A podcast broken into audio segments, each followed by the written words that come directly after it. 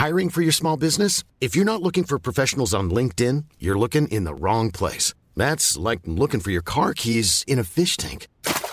LinkedIn helps you hire professionals you can't find anywhere else, even those who aren't actively searching for a new job but might be open to the perfect role. In a given month, over 70% of LinkedIn users don't even visit other leading job sites. So start looking in the right place. With LinkedIn, you can hire professionals like a professional. Post your free job on linkedin.com slash people today.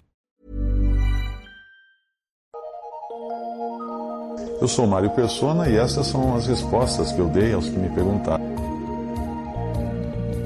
Existem muitos enganos que são ensinados nas denominações cristãs e orar no monte é um deles. Os argumentos costumam ser que uh, foi no monte que Moisés teve um encontro com Deus e que Jesus costumava subir ao monte para orar.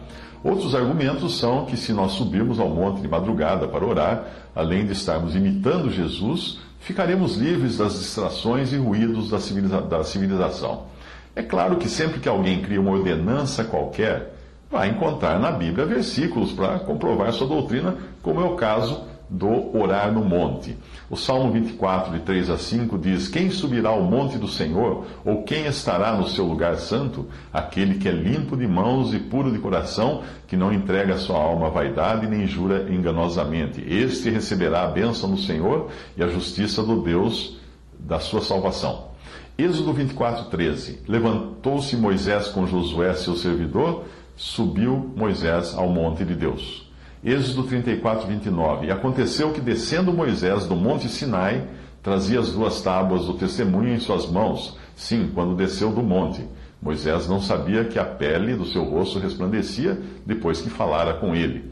Marcos 1,35 diz: E levantando-se de manhã muito cedo, fazendo ainda escuro, saiu e foi para um lugar deserto, e ali orava. Mateus 14, 23. E despedida a multidão, Subiu Jesus ao monte para orar à parte, chegada já à tarde, estava ali só. Para quem lê a Bíblia como se fosse um manual de instruções, certamente irá encontrar que alguns versículos uh, são suficientes para confirmar que nós devemos agir da mesma maneira. Mas na Bíblia também existem versículos que mandam apedrejar pessoas, expulsar os leprosos da cidade, sacrificar animais, não comer peixe sem escamas, etc. Certamente não basta existir um versículo na Bíblia para nós fazermos algo, pois é preciso saber quando aquilo foi dito, para quem foi dito, em que circunstâncias foi dito, com qual objetivo, etc.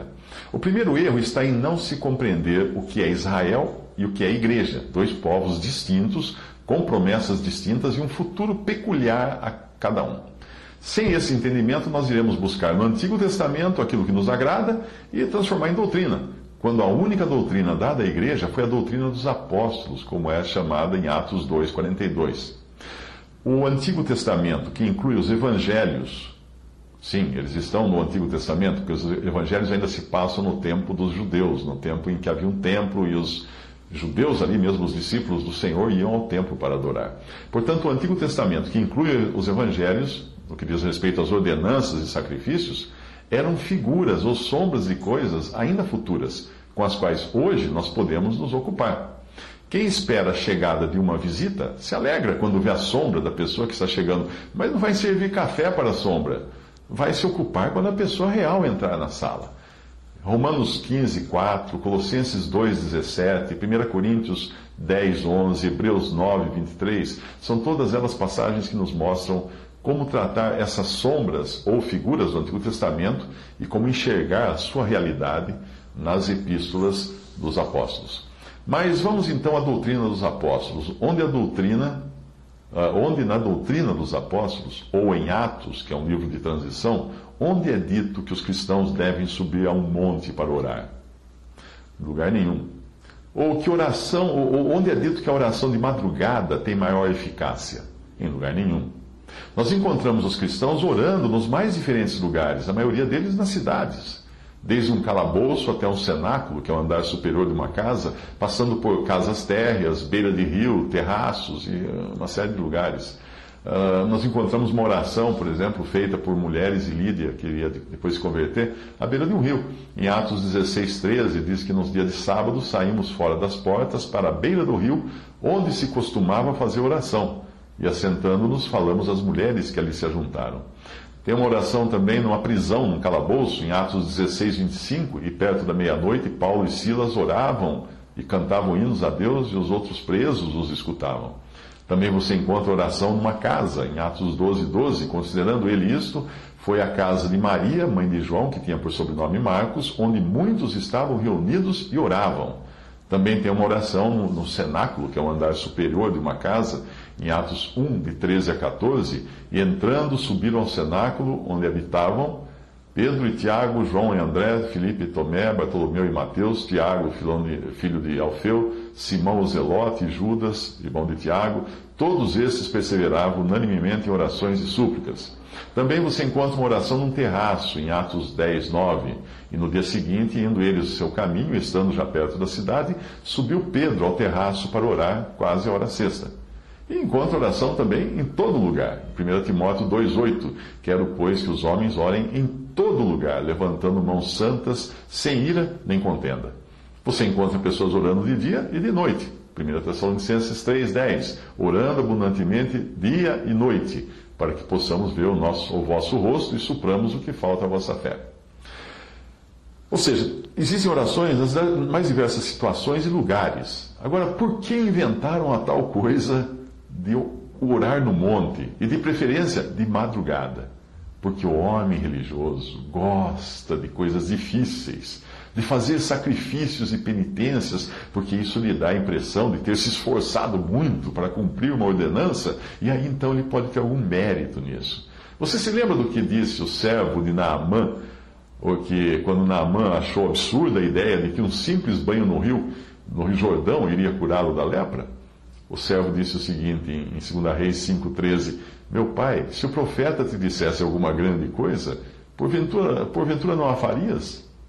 Os homens religiosos estão sempre na busca de grandes coisas, coisas difíceis, fardos pesados, porque isso dá a sensação de algum tipo de participação no que Deus faz.